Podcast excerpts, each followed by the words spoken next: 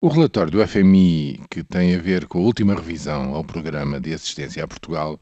contém elementos que são verdadeiramente importantes para percebermos, no fundo, uma coisa que já toda a gente sabe. Lá pelo facto da Troika se desfazer no próximo mês de junho e, no fundo, a responsabilidade da assistência a Portugal se concentrar nas instituições europeias, daí para o futuro, não quer dizer que a linha que foi seguida nos últimos eh, dois anos e meio, ou seja, que foi seguida ao longo deste programa,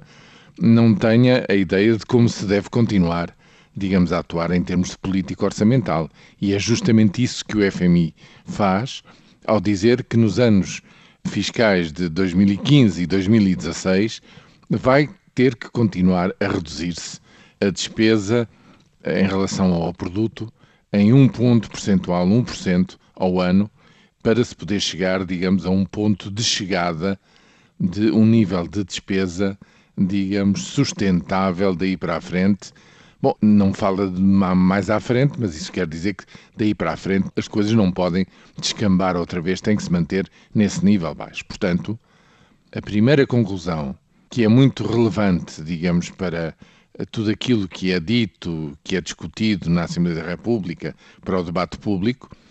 é de que não é só no próximo ano de 2014, mas sim já seguramente 2015 e 2016, que vai haver importantíssimas restrições orçamentais e não vale a pena estar-se já a assinar com descidas de, de IRS, de aumentos, etc. O FMI diz que estas reduções são permanentes e, no fundo, a minha interpretação é que a base a partir da qual poderá haver no futuro aumentos salariais e aumentos de pensões parte deste chão, não há nada a fazer, ou seja, não há forma de, de um ano para o outro, lá pelo facto de se manterem as restrições de ano para ano, não há possibilidade de um ano para o outro voltar de repente e de uma só vez para o nível anterior, para o nível inicial, a partir do qual se cortou. É o que isto quer dizer. Quer dizer, o que houver de melhorias futuras será a partir desta base reduzida de salários e de pensões, que aliás o FMI, eh, como afirma, nos salários mais baixos, eh, não está satisfeito, acha que ainda devia baixar mais os salários e outras regalias ligadas ao fator salarial em Portugal. Portanto, é este o aviso para o futuro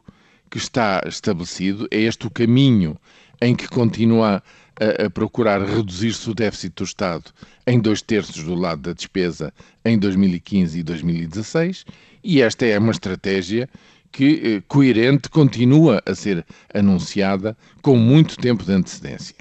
A questão é saber se em Portugal há uma outra estratégia que seguramente vai querer confrontar-se com esta nas eleições de 2015.